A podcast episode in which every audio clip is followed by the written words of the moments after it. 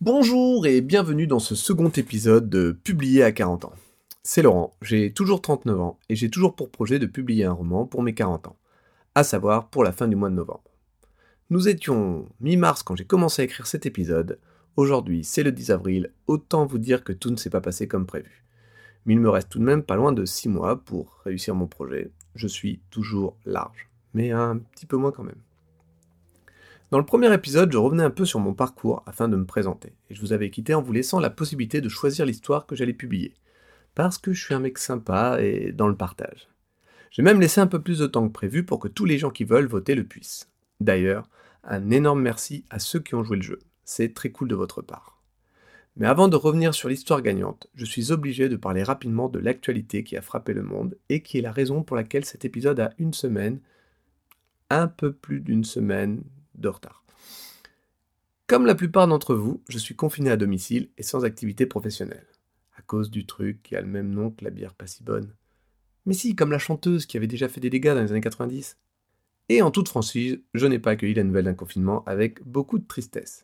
Déjà, parce que je suis quelqu'un d'assez parano avec tout ce qui est microbes, maladies, pandémie. Donc moi, dès que je commence à croiser des gens avec des masques, autant vous dire que j'ai déjà la fièvre qui commence à monter et bien sûr les symptômes qui apparaissent les uns après les autres. Au passage, le mec qui fait demi-tour quand il vous voit dans un rayon, c'est moi. Donc dans les 15 derniers jours, je crois avoir eu des courbatures, la perte du goût et euh, plusieurs fois mal à la tête.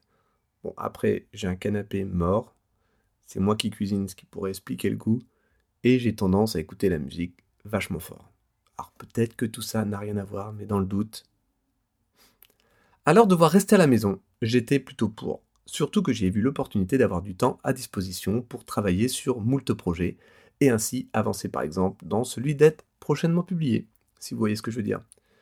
Je me suis même imaginé que ce serait un bon test pour voir si bloqué à la maison, dans le cas d'une réorientation professionnelle et d'un potentiel avenir littéraire, est-ce que j'arriverai à faire le job? Me lever le matin, écrire, ne plus voir de monde, être seul face à son récit, être seul, faire le taf, quoi. Et dans ce sens, le confinement, pour moi, c'était une situation idéale. Mais en réalité, ce n'est pas une situation idéale. C'est une situation inédite. Et dans de telles configurations, eh bien, on improvise, on tente des choses et on apprend. Mais d'abord, pour tous ceux qui sont dehors pour nous, à tous les niveaux, merci. Et à tous les autres, qu'est-ce que vous foutez encore dehors? Bon, je reviens sur mon truc, mais je continue de vous surveiller ne restez pas dehors. Donc dans mon cas, à défaut de rémunération pour ce poste, je suis devenu professeur à domicile. Bonjour, Laurent, professeur de CM2 et de 4e, enchanté. Et laissez-moi vous dire que c'est assez compliqué pour moi et pour mes élèves. Déjà car ils ont une charge de travail qui est plutôt considérable. Et pour moi parce que j'ai une scolarité plutôt compliquée. Dont d'ailleurs je paye les frais aujourd'hui et qui m'oblige à me former pour rester à niveau et être capable de jouer mon rôle de professeur. Enchanté. Car on ne parle pas là juste de faire des devoirs à des enfants. Faut être capable de répondre à leurs questions, leur expliquer des choses. Et moi, j'ai jamais appris à être prof. Et en plus, je suis pas resté très très longtemps à l'école non plus. Mais le bilan, trois semaines plus tard, je suis un crack en première guerre mondiale. Les résistances électriques n'ont plus aucun secret pour moi. Et je vous parle pas du latin.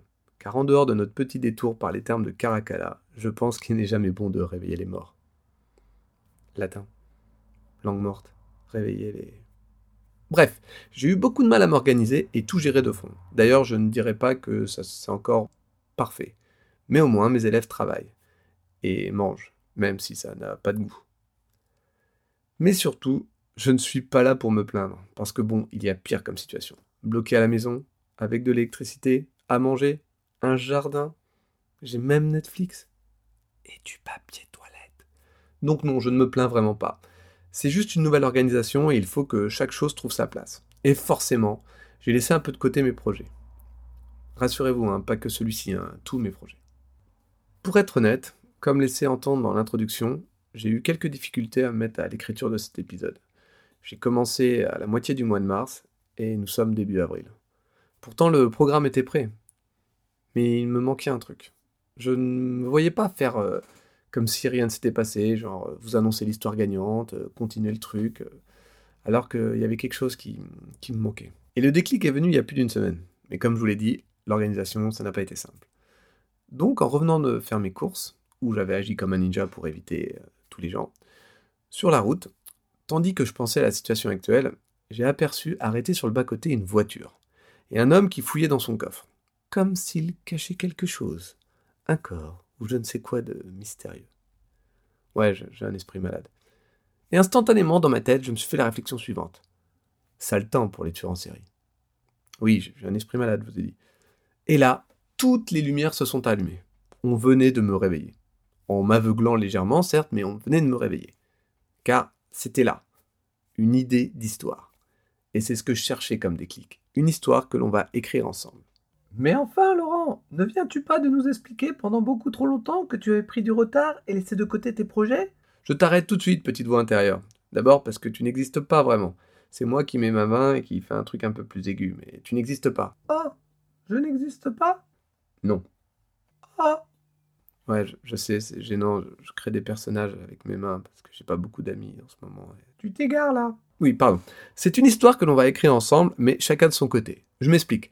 Comme j'ai pris du retard et que je n'ai pas beaucoup avancé sur ce projet, le temps que je rattrape tout ça, et pour vous faire patienter, nous allons tous ensemble écrire une histoire. Ce sera notre projet de confinement. Nous vivons une situation inédite, donc on improvise, on tente des choses et on apprend.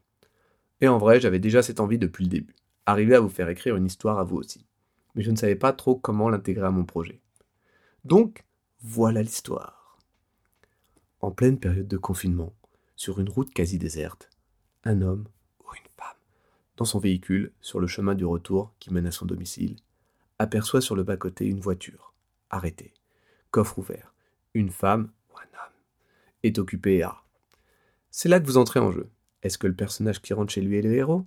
Est-ce que c'est celui arrêté sur le bas-côté? Que se passe-t-il dans cette voiture? Est-ce que c'est le confinement le héros de l'histoire? L'idée m'est venue en rentrant des courses, mais ça peut être quelqu'un qui rentre de son travail, un soignant, ou quelqu'un directement touché par la bière pas très bonne. Faites ce que vous voulez. Dans n'importe quel style. Est-ce que c'est une histoire d'amour? Le personnage qui roule va tomber amoureux de celui qui est arrêté. De la science-fiction. Le mec qui cherche dans son coffre est en fait un alien qui a ramené un vaccin pour sauver l'espèce humaine, mais il ne sait plus où il l'a foutu. Une histoire sombre et décalée. Le mec arrêté est en fait un tueur en série, et on va le suivre dans sa vie déjà compliquée, devenue vraiment difficile avec le confinement. Il ne trouve plus personne à tuer, et en plus, quelqu'un vient de le voir arrêté sur le bas-côté il doit avoir eu l'air louche. Donc euh, en fait, ça c'est mon idée. Moi, je vais partir sur celle-là. Donc vous, la prenez pas, vous faites ce que vous voulez, mais vous la prenez pas celle-ci. Merci. Voilà, je vais vous laisser là-dessus, et pour la prochaine fois, vous réfléchissez à votre histoire, tout du moins la base et le style, ce que vous avez envie de raconter. Ne développez pas trop, juste la base. On va faire étape par étape. Vous m'en parlez en commentaire ou en message privé, on échange sur là-dessus, et je vous explique dans le prochain épisode comment je fais moi pour écrire une histoire avec ce genre de base. En attendant, j'ai toujours un récit à publier avant mes 40 ans et donc un premier jet à relire, et je vous fais le bilan de cette relecture dans le prochain épisode. C'est tout pour ce second épisode, merci de l'avoir écouté jusqu'au bout. J'espère qu'il vous aura intéressé, même s'il est différent de ce qui était prévu, mais la situation actuelle aussi est différente, donc bah on s'adapte. C'était Laurent, presque auteur quarantenaire, et je vous dis à la prochaine Et voilà. C'était pas compliqué. Il suffisait de s'y mettre. J'espère que j'ai rien oublié. Le confinement, non. L'idée de l'histoire écrite ensemble, c'est bon. Que j'avais du papier toilette, c'est dit. J'ai parlé de l'histoire gagnante ou pas? Non. Ouais Bon. Tant pis.